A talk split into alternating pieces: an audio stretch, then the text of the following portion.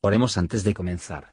Señor, por favor, déjanos entender tu palabra y ponerla en nuestros corazones. Que moldee nuestras vidas para ser más como tu Hijo. En el nombre de Jesús preguntamos. Amén.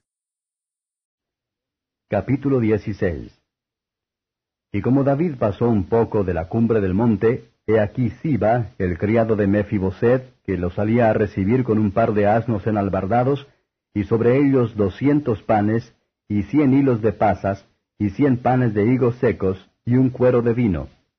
Y dijo el rey a Siba, ¿qué es esto? Y Siba respondió, Los asnos son para la familia del rey en que suban, los panes y la pasa para los criados que coman, y el vino para que beban los que se cansaren en el desierto. Y dijo el rey, ¿Dónde está el hijo de tu señor? Y Siba respondió al rey, He aquí él se ha quedado en Jerusalén, porque ha dicho, Hoy me devolverá la casa de Israel el reino de mi padre. Entonces el rey dijo a Siba, He aquí sea tuyo todo lo que tiene Mefiboset. Y respondió Siba inclinándose, Rey señor mío, halle yo gracia delante de ti. Y vino el rey David hasta Baurim, y he aquí salía uno de la familia de la casa de Saúl, el cual se llamaba Semei, hijo de Gera, y salía maldiciendo y echando piedras contra David y contra todos los siervos del rey David y todo el pueblo y todos los hombres valientes estaban a su diestra y a su siniestra. Y decía Semei maldiciéndole, Sal, sal varón de sangres y hombre de Belial. Jehová te ha dado el pago de toda la sangre de la casa de Saúl, en lugar del cual tú has reinado. Mas Jehová ha entregado el reino en mano de tu hijo Absalom, y hete aquí sorprendido en tu maldad, porque eres varón de sangres.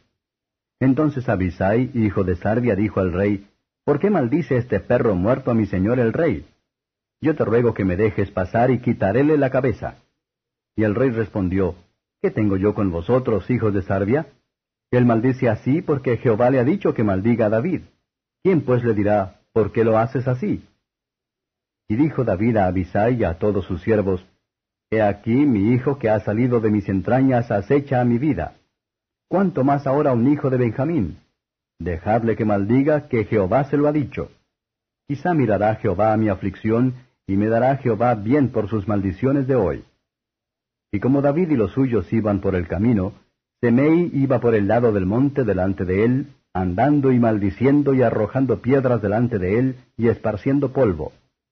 Y el rey y todo el pueblo que con él estaba, llegaron fatigados y descansaron allí. Y Absalom y todo el pueblo, los varones de Israel, entraron en Jerusalén, y con él Achitofel.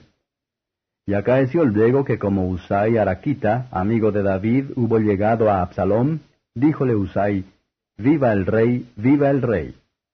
Y Absalom dijo a Usai, ¿Este es tu agradecimiento para con tu amigo? ¿Por qué no fuiste con tu amigo?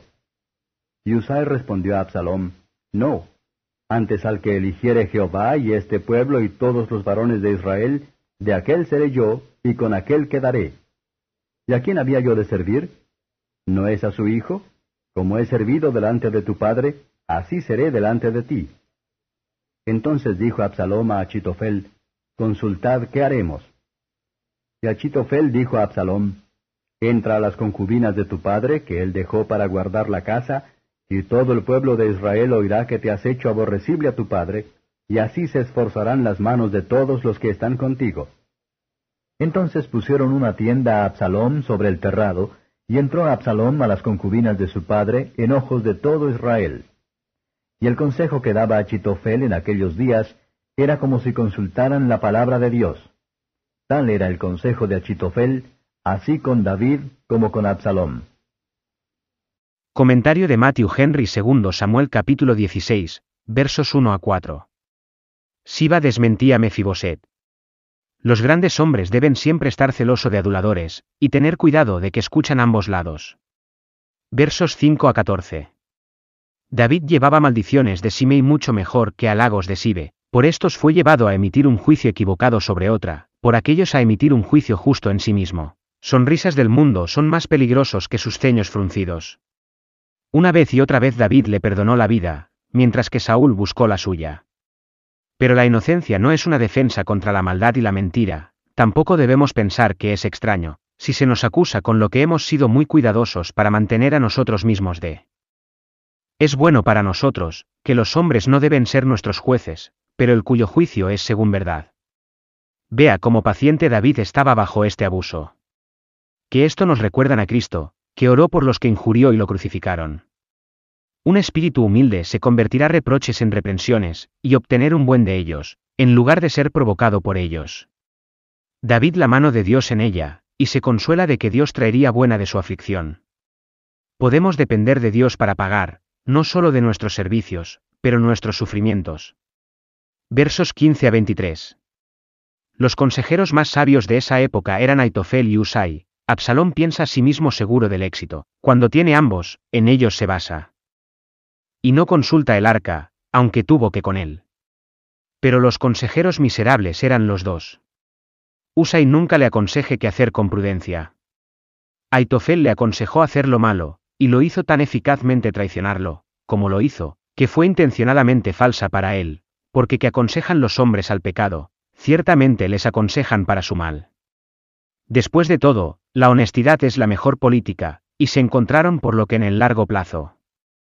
Aitofel daba mal consejo a Absalón, para hacer a sí mismo tan odioso a su padre, que nunca se ha reconciliado con él, esta política fue maldecido por el diablo. Como perverso es el corazón humano. Gracias por escuchar y si te gustó esto, suscríbete y considera darle me gusta a mi página de Facebook y únete a mi grupo Jesús Answers Prayer.